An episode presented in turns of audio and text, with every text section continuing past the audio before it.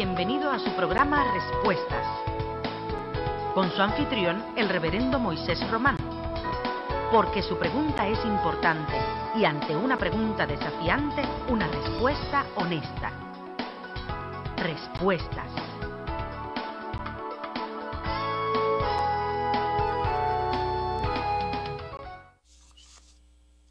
Gracia y paz de nuestro Señor y Salvador Jesucristo sea sobre todos y cada uno de ustedes, mis amados amigos y hermanos. Están ustedes en sintonía en esta noche a su programa Respuestas. A todos nuestros hermanos y amigos que en Centroamérica, Suramérica, Estados Unidos, el Caribe y en esta nuestra tierra, Puerto Rico, a todos los que a través de la televisión, a través de la radio y a través de nuestras plataformas de Internet están vinculados a nosotros en esta noche, sean ustedes bendecidos. En la noche de hoy vamos a tener un programa sumamente especial. Desde luego, eh, ya es de todos conocidos que próximamente se estará ventilando en el Capitolio de Puerto Rico el proceso que gestará en alguna medida un proyecto que está sobre la mesa eh, de nuestro Senado en Puerto Rico. El proyecto 184. Un proyecto que tiene como propósito hacer enmiendas a dos leyes eh, en nuestro país. Eh, una de ellas es una enmienda precisamente al proceso de la familia, el proceso de par en patria. Y el otro, eh, la otra enmienda tiene que ver con aquellos profesionales de la salud mental. Esto, este proyecto, el proyecto 184 al que estamos haciendo referencia, es un proyecto que ya con antelación había tratado eh, de incorporarse en Puerto Rico, eh, pero no, no había logrado su objetivo. Sin embargo, en esta eh, nueva ocasión, eh, es digno señalar que con anterioridad este proyecto eh, pretendía estar solo dirigido hacia la niñez. En esta ocasión es un proyecto que tiene como intención, como propósito, no meramente el evitar, como bien se señala en su preámbulo, en su introducción, no es meramente evitar las terapias de conversión, como así han sido llamadas, sino es intervenir en la conducta eh, y en el proceso eh, conductual de los padres hacia sus hijos, en el buen modelaje, en la buena enseñanza, en la, en la cultura, en los valores tradicionales.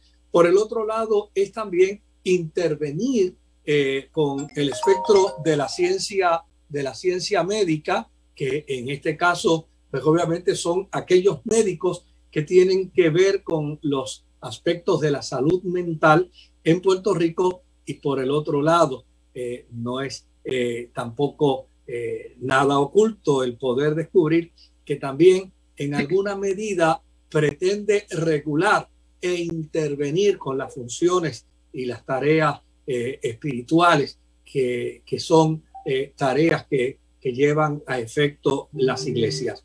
Desde luego, nuestro país eh, necesita información sobre esto.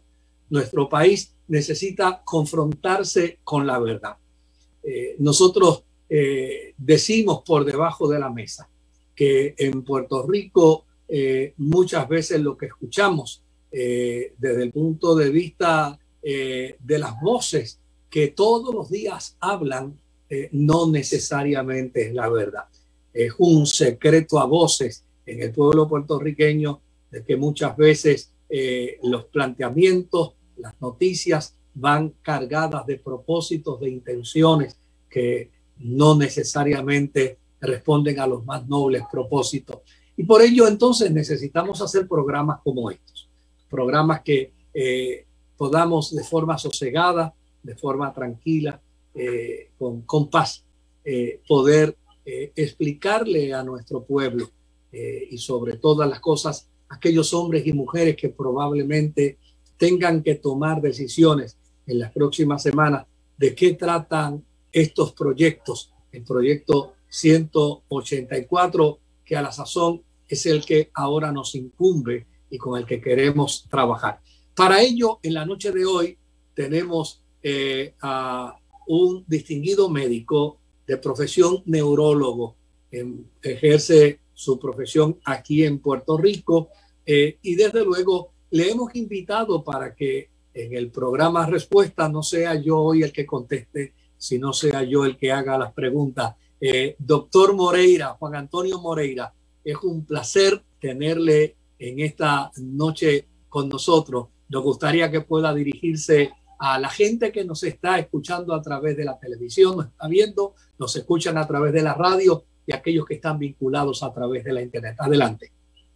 Un placer y bendiciones a usted, pastor, y a todos radio oyentes y televidentes. Para mí es un honor y un privilegio hablar sobre este tema para el cual nos han traído y para el cual Dios levanta a su pueblo, porque necesitamos educarnos, porque el pueblo puede perecer por falta de conocimiento.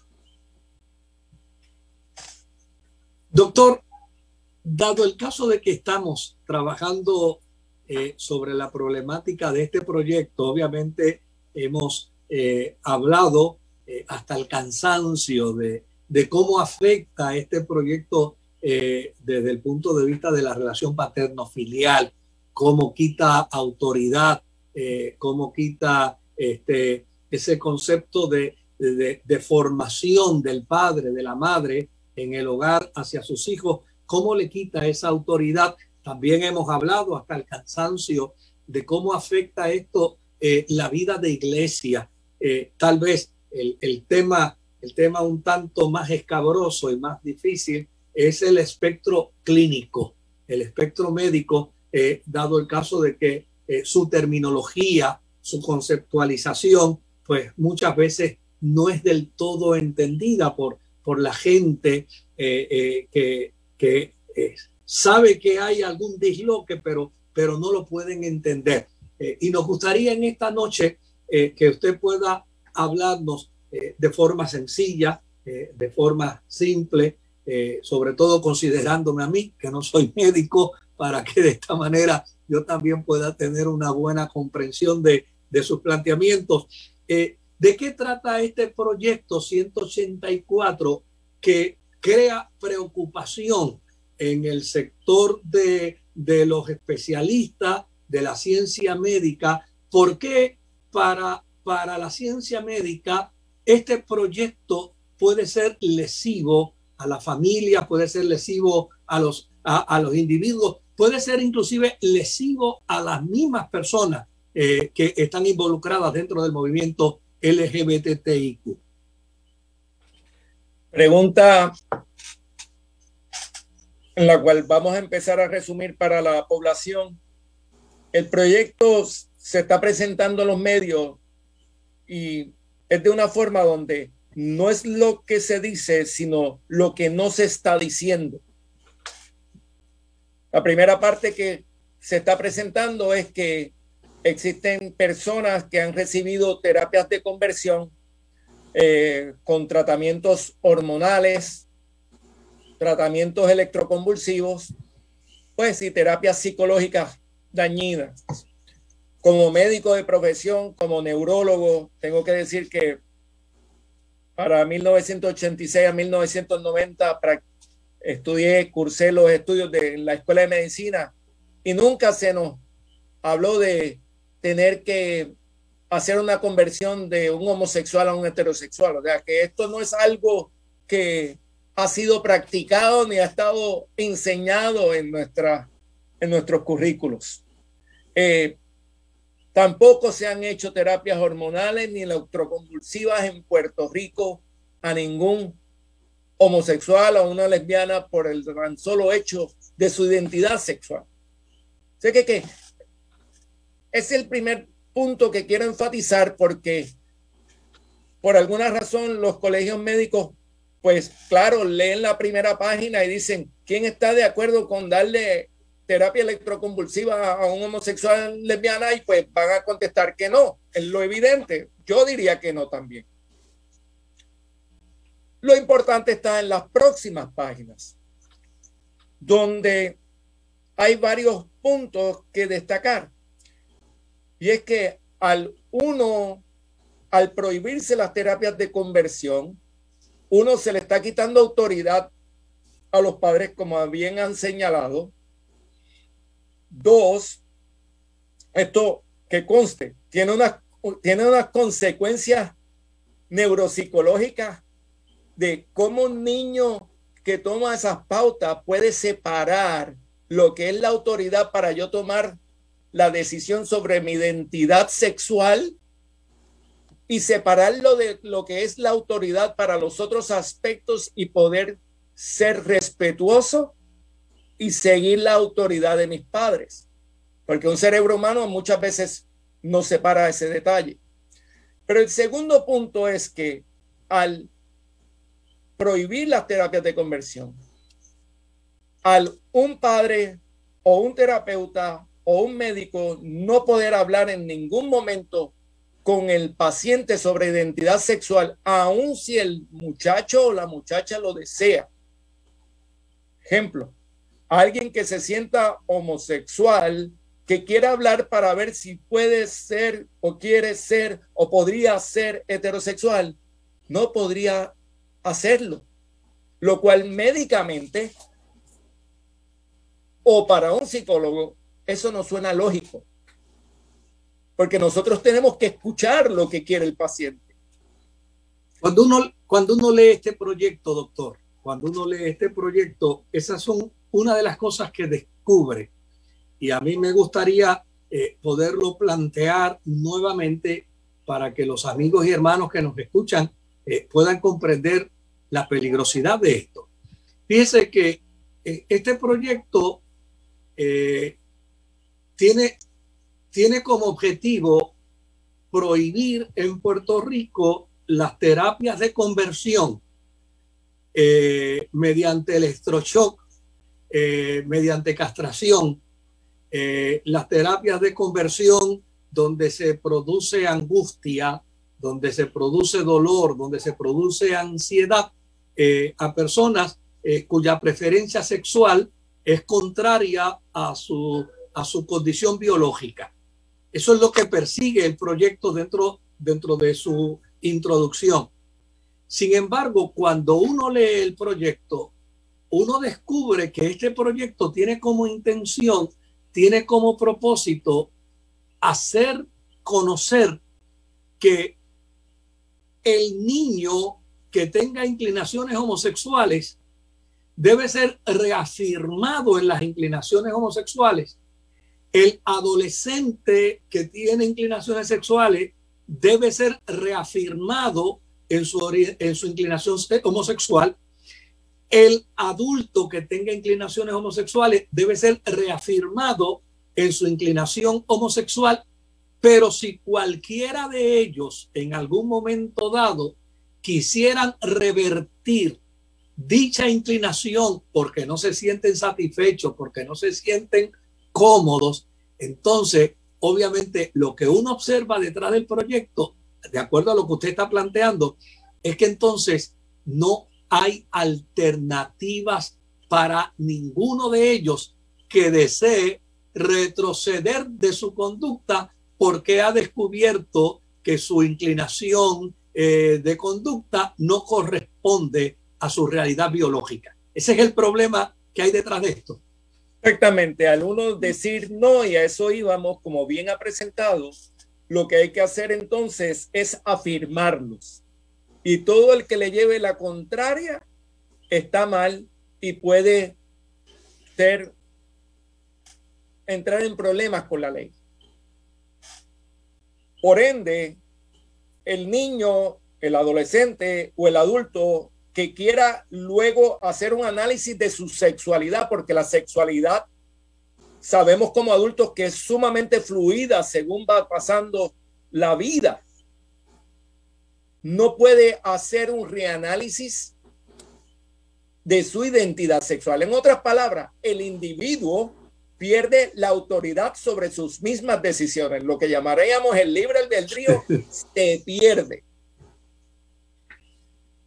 El otro punto de, de, de decir, hay que afirmarle, que es la gran preocupación también, es que entonces esos, sobre todo en menores de edad, pueden estar expuestos a ir a profesionales donde van a estar ofreciéndoles en unas clínicas terapias hormonales para cambio de sexo. Y oiga, en algunas clínicas en algunos países ofrecen evaluaciones psicológicas, pero en otros no. Hay un ejemplo de un caso en el Reino Unido de una muchacha donde demandó y ganó el caso al gobierno porque lo que le habían ofrecido era tres sesiones de 45 minutos a una hora para ver si estaba preparado o no para el cambio en su cuerpo con hormonas y fue una vez cuando ella llegó a la mayoría de edad donde pudo demandar. Porque en otras palabras uno pierde hasta el control y la autoridad de su mismo cuerpo. Entonces, hablar de terapias hormonales y hablar de procedimientos quirúrgicos donde de la página 14 a 16 están diciéndole, como parte de, esas, de, de, de todo esto, además de objetar las terapias de conversión, habla de tratamientos y uno se tiene que preguntar, ¿por qué si el proyecto solo trata de prohibir terapias de conversión, me habla de tratamientos que el niño desee sin tener, la, sin tener que pedir autoridad de los padres. Y número dos, de procedimientos quirúrgicos en casos de emergencia. Y claro, no define lo que es una emergencia. Entonces, es lo vago, es lo ambiguo del lenguaje, donde la imaginación puede correr y uno puede entender que lo que ha sucedido en otros países donde hasta la misma población expuesta pierde el control sobre sus tratamientos, puede suceder aquí en Puerto Rico. Cabe destacar que las terapias hormonales tienen consecuencias. Los procedimientos quirúrgicos tienen consecuencias.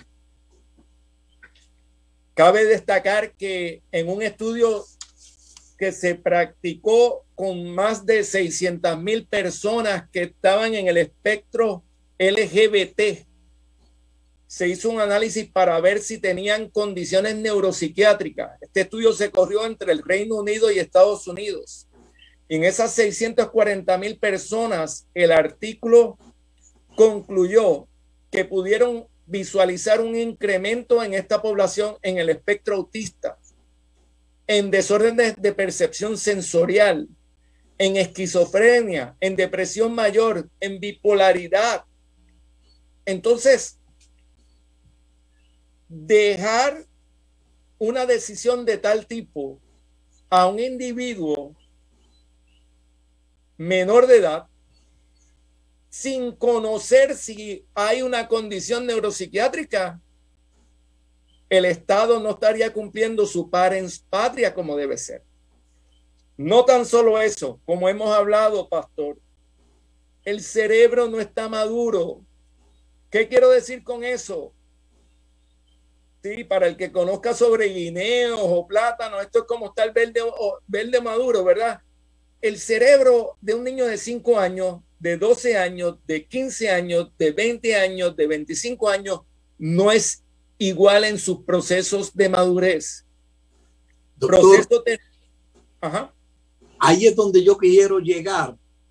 Eh, primero, eh, me gustaría retomar eh, ese estudio que usted acaba de mencionar de 640 mil personas y me gustaría entonces pasar precisamente a ese planteamiento neurológico de de la madurez del cerebro, eh, tengo que cumplir un minuto con, eh, con unas pautas. Vamos a regresar ya mismito con más de respuesta y desde luego tratando este tema eh, que creemos que es de suma importancia. Y créame, lo vamos a hacer con ciencia, pero lo vamos a hacer también con amor, con compasión y con misericordia. Bien, mis amados hermanos y amigos, estamos disfrutando de un tiempo grato.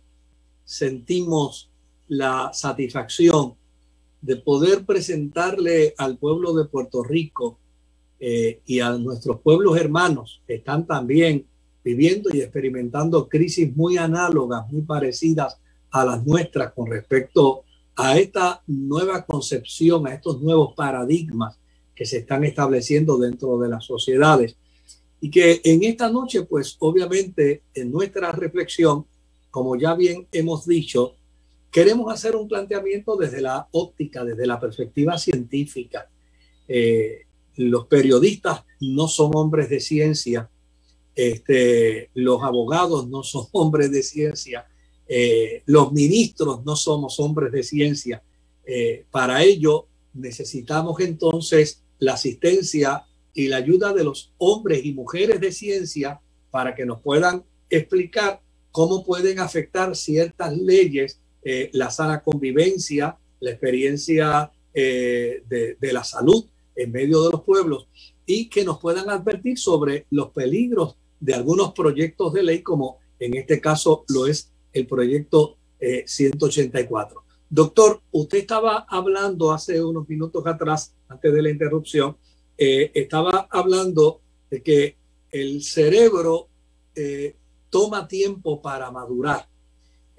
y obviamente, al amparo de esta ley, que pretende en cierta medida afirmar al niño dentro de una conducta eh, o dentro de una inclinación homosexual, eh, ¿cómo compara esto desde el punto de vista científico eh, y cuán recomendable o no recomendable es el, el, proyecto del Senado 184 sobre este particular?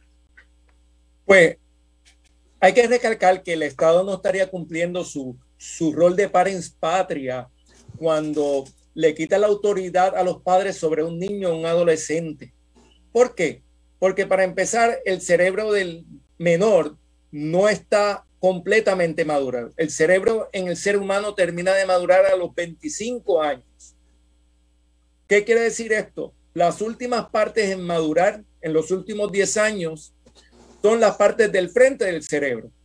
Y esas partes se dedican al discernimiento, al juicio, a poder ver las consecuencias de sus actos, cómo se reflejan en el futuro. Entonces, un joven de 15 años podrá verse musculoso, una mujer eh, de, una de 15 años se podrá ver bella, desarrollada, podrán ser atléticos, pero no quieren decir que su cerebro tiene ya esa capacidad para tomar unas decisiones, sobre todo que son irreversibles. Y el, y el, mejor ejemplo lo tenemos en las cárceles de jóvenes. Precisamente ese es el mejor ejemplo. Claro, y, vale mencionar que esto ha sido señalado en esos estudios eh, por el doctor Jay Gate, este, está el psiquiatra Melvin Lanus, está la doctora Elizabeth Sowell, que no son de, son de universidades de renombre. Estamos hablando de del NIH, estamos hablando de Yale, estamos hablando de Harvard, el cerebro humano tarda en madurar y son las partes frontales las que toman las decisiones más importantes para ver las consecuencias futuras, las cuales todavía no están desarrolladas. El cerebro del adolescente es un cerebro emocional.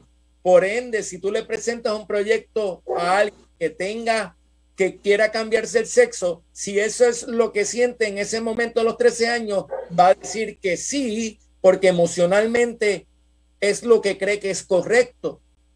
Pero ese cerebro todavía no ha terminado de madurar para tomar una decisión donde pueda visualizar las consecuencias futuras. Por ende, el Estado debe tomar en consideración esta información basada en las neurociencias para abortar este proyecto?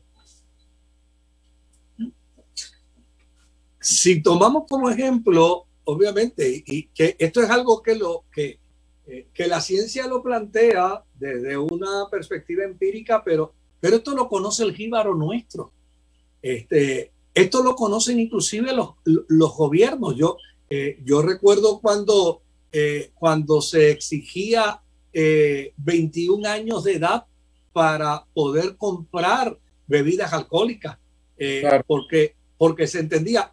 De hecho, la, el firmar para, para un joven tener, obtener la licencia de conducir tiene que ir acompañado precisamente de la autorización de su padre, porque el Estado entiende que ese joven de 16 años todavía no se ha desarrollado, necesita una mentoría para poder hacer uso de un vehículo de motor en las carreteras, en las carreteras del país.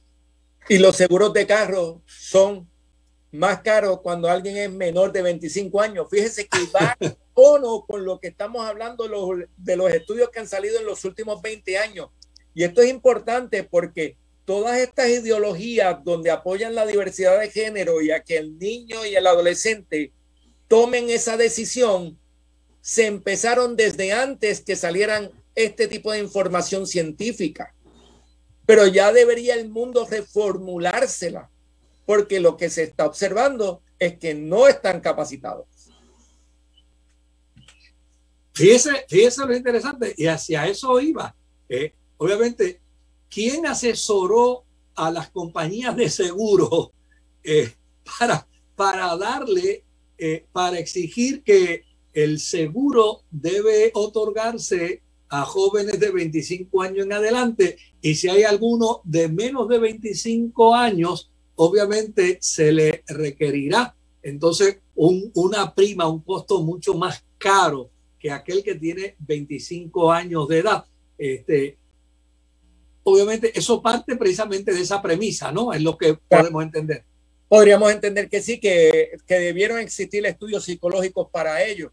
Un, un, punto también importante que no estamos considerando es que muchas veces todo lo, lo estamos resumiendo en un aspecto de afirmar la emoción del niño y del menor. Y me gusta utilizar el ejemplo de que no necesariamente el bienestar físico y emocional van de la mano si un niño que nace, un niño con diabetes, que es el tipo 1, que puede ser una persona que nace con diabetes o que, o que tenga la diabetes cuando niño, va a querer utilizar azúcar. ¿Sería un padre responsable el que le dé azúcar? ¿Sería el Estado responsable en su patria si le diera azúcar? Entonces, Sabemos la contestación. La contestación es que no, porque un niño diabético no debe consumir azúcar para tener un beneficio en su salud, no tan solo a corto plazo, sino a largo plazo. Vemos la cuando no lo hacemos así. Hace, hace un tiempo atrás, eh, yo vi eh, unos eh, unos anuncios que se estaban proyectando a través de la internet de un grupo de niños que se declaraban, obviamente, niños con conductas y con inclinaciones homosexuales. Eh, y planteaban, eh, obviamente, eh, que ellos elegían ser homosexuales, que tenían satisfacción por ser homosexuales y que entendían que era una intromisión eh, de aquellos que no le permitían ejercer su conducta homosexual. Obviamente, la conducta homosexual es una conducta que está vinculada al sexo. La conducta lesbiana es una conducta que está vinculada al sexo. Eh, la conducta transexual, todos los movimientos LGBTIQ, todos están vinculados al sexo. Yo, yo me hago una pregunta sobre este particular, doctor. Eh, si estos niños que están haciendo expresiones públicas, donde están manifestando que ellos tienen inclinaciones homosexuales, y desde luego, si tienen inclinaciones homosexuales, es porque ya han despertado en ellos la naturaleza de la sexualidad. Mi pregunta es, si estos niños que han despertado su naturaleza de sexualidad no encuentran a un par de su misma edad, ¿qué pudiera, ¿qué pudiera provocar esto más adelante? Claro, el, el, mejor ejemplo es el que declara en un testimonio eh, Vicente Martínez donde él podía tener una tendencia y fue seducido a los 11 años, como bien declara en su testimonio. Eh, aquí, aquí también otro tipo de pregunta y es cuánto estamos fomentando la sexualidad. Una cosa es educar en la sexualidad y otra es fomentar la sexualidad. Y ya no estamos hablando tan solo de LGBT, estamos hablando fomentar la sexualidad en, los, en los jóvenes. Ponerlo como prioridad en su vida antes que todo. Que conste, estos últimos 10 años los índices de depresión se han incrementado a un 300%, tengo entendido. Y los suicidios también han subido. No estamos hablando tan solo de Puerto Rico, sino, sino en Estados Unidos y en el mundo. Entonces, estamos tratando de vivir una vida tan rápida y hacer que los muchachos vivan una vida tan rápida sin tener un cerebro capacitado para ello. Pero fíjese que lo, que usted está diciendo eh, no guarda relación con lo que el preámbulo de esta ley dice, porque el preámbulo de esta ley, de este proyecto de ley 184, dice que precisamente el impedir que los jóvenes tengan y los niños tengan afirmación homosexual es lo que provoca depresiones y es lo que provoca suicidio.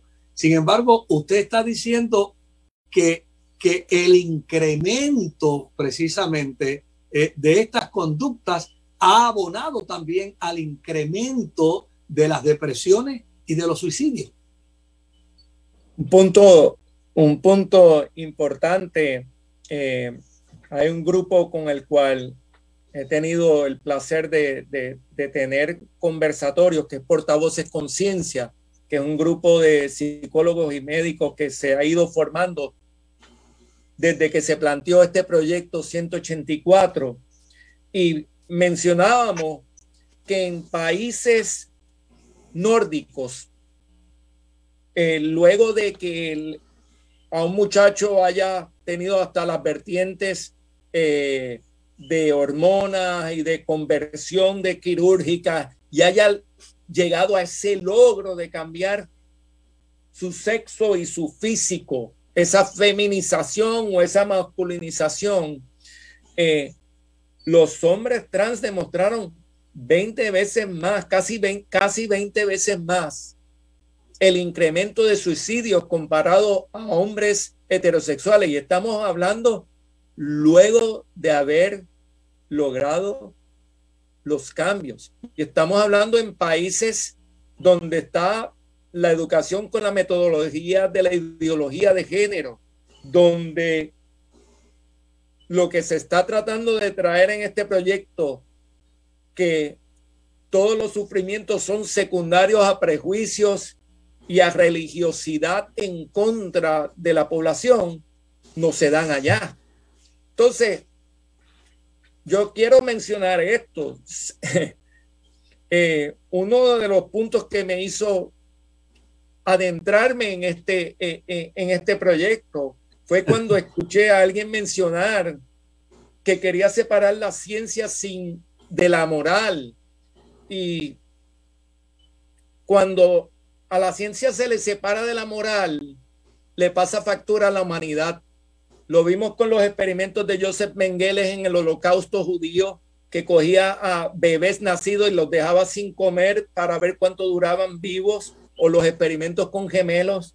Eh, aquí mismo en Puerto Rico hemos hecho críticas porque se utilizó la pastilla anti eh, los contraceptivos por primera vez sin haber hecho unos experimentos un poquito más sofisticados y el, y el experimento Tuskegee donde en la población afroamericana se les inyectó con sífilis por 40 años sin dejarles saber y en ese sentido dejaron que hasta murieran para hacerle autopsia. Cada vez que se separa la ciencia de la moral nos pasa factura y la humanidad tiene que revisar lo que estamos haciendo porque hemos llegado a separar en todo esto la ciencia de la moral. Y, y, y, yo voy a hablarles con el corazón. A mí, cuando yo leía estos artículos, eh, eh, yo lloraba porque decía, mire, el hijo de un pastor que esté en adorando en una tarima de una iglesia, que luego lo que haga es ir con su novia al cine, sabe que no va a sufrir las consecuencias.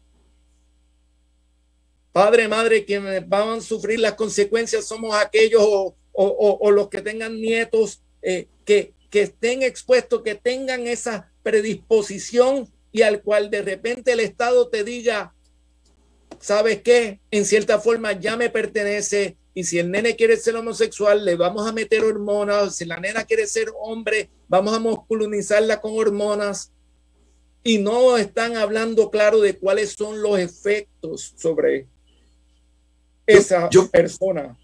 Yo quiero que entremos a eso eh, ya mismito, eh, porque me parece que es un tema también que, que nuestro público, a través de la radio, a través de la televisión y a través de las plataformas, necesita conocer cómo se hace ese manejo, esa transformación eh, de un individuo que obviamente niega su biología para entonces entrar a una nueva etapa de vida a través, a través de una cirugía, a través de una transformación y a través de una serie de químicos para, para, poder alterar su cuerpo.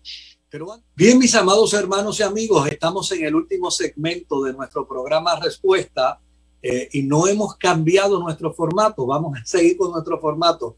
Lo que pasa es que en esta noche, eh, desde luego, para hacer el programa Respuesta, no podía ser yo el que contestara, porque de lo que estamos hablando, obviamente, no es mi campo, no es mi terreno. Para eso hemos traído a un distinguido médico, eh, el doctor José eh, Juan Antonio Moreira, eh, obviamente neurólogo de profesión, y quien nos ha explicado, y tenemos por aquí unas reacciones extraordinarias de, de la gente, precisamente respondiendo a cada una de las respuestas que el doctor eh, Moreira nos está ofreciendo en la noche de hoy. Doctor, quisiera tomar dos tópicos que para mí son eh, fundamentales. Eh, y hay uno que sí me gustaría que lo pudiéramos ver. pero antes de entrar a él, quisiera que habláramos un poquito, un poquito sobre, dentro de esa ley, el dentro de ese proyecto de ley 184, se menciona la Asociación Pediátrica de los Estados Unidos.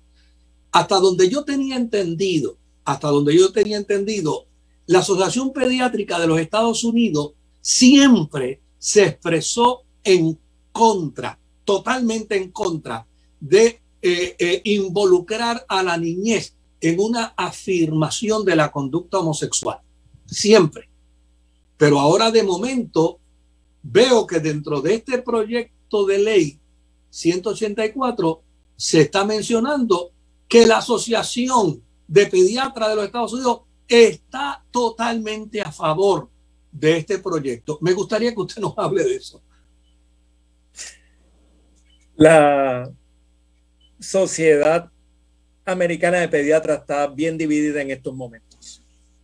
Eh, el artículo que cita el proyecto que un artículo haciendo unas recomendaciones de unos guidelines que hizo la American Pediatrics eh, para el 2013, eh, fue escrito por 12 personas que participaron. Quiero aclarar, la Sociedad Americana de Pediatría en aquel momento tenía 66 mil miembros pediatras, de los cuales no fue un consenso general para dar la opinión. Fueron 12 personas.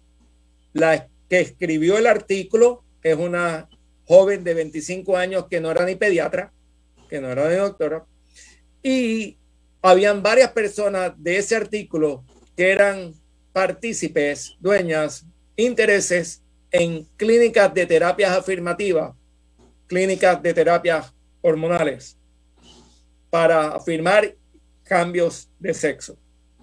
Ya que esto, esto es bien importante porque aún las referencias que utilizan no están siendo claras de cómo fue el consenso de ellos y, las presentan como si fueran eh, una decisión absoluta de, de, los miembros del consorcio de pediatras americanos. Que conste, a mí me estuvo curioso porque voy a citar hasta el número de la página. La página 304 de ese artículo menciona que aún la población LGBT le iba mejor si practicaban espiritualidad y religiosidad.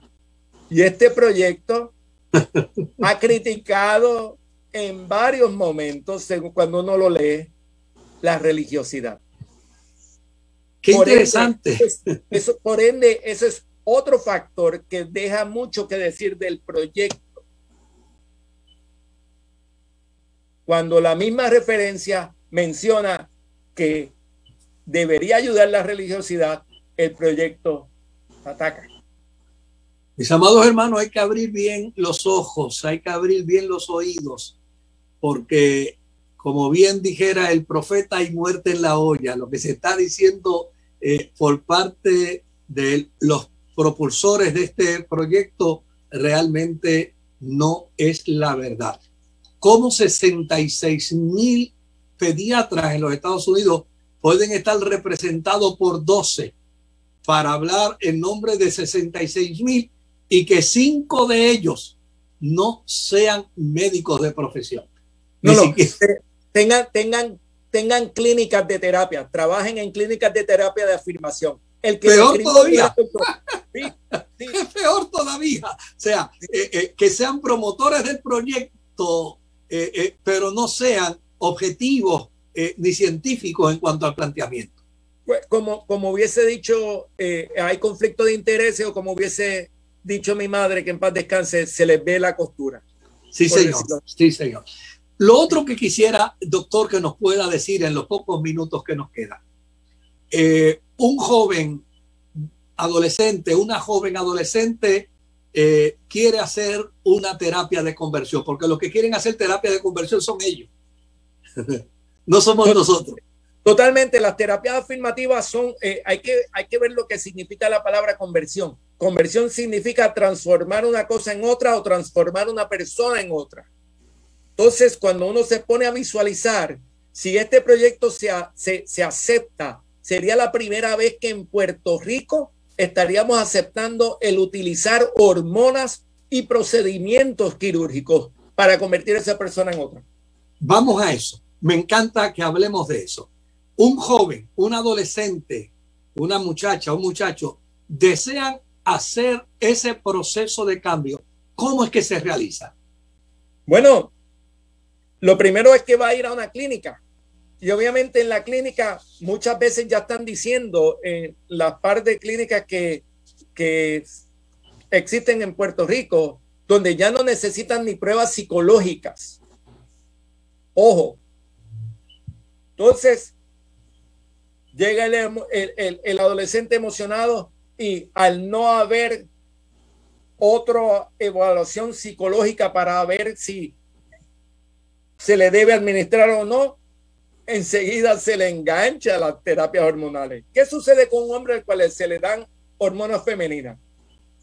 La sangre se le pone más espesa, lo cual puede redundar en condiciones cardiovasculares o cerebrovasculares, en otras palabras, condiciones cardíacas, alta presión, también le puede dar diabetes, eh, pueden desarrollar eh, patrones de, de, calvicie Estamos hablando en menores de edad, estamos hablando en adolescentes. Problemas de sueño, pueden desarrollar cambios en la piel, de acné, ganar peso, coágulos en las piernas, las incomodidades pélvicas, porque obviamente está cambiando la genitalia de esa persona.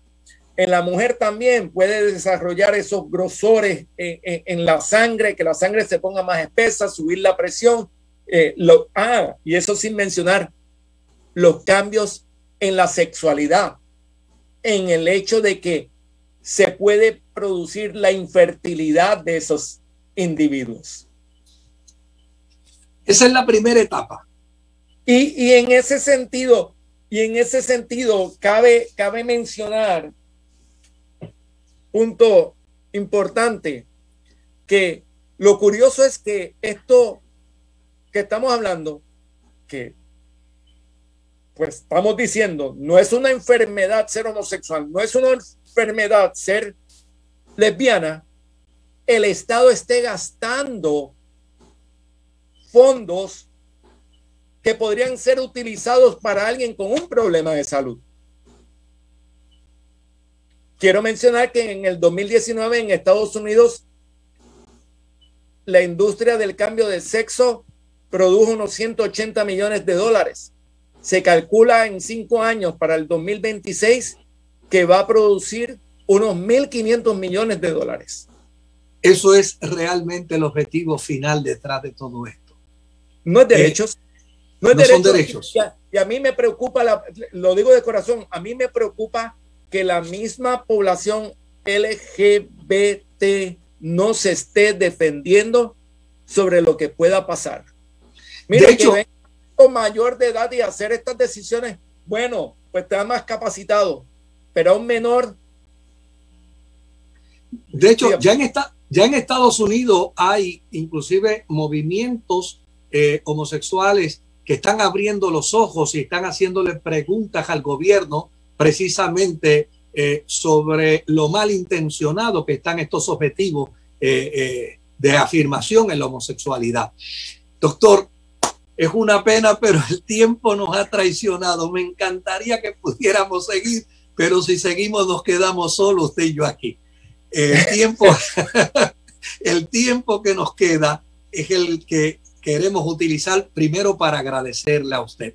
Creo que eh, Dios eh, nos ha dado una bendición en Puerto Rico con su persona, con su presencia, con su conocimiento, con su capacidad, sobre todo para, para servir eh, de voz profética a nuestro pueblo desde la perspectiva científica y poner en perspectiva a nuestros senadores, a nuestros representantes, que yo estoy seguro que muchos de ellos ya le han escuchado y saben de usted.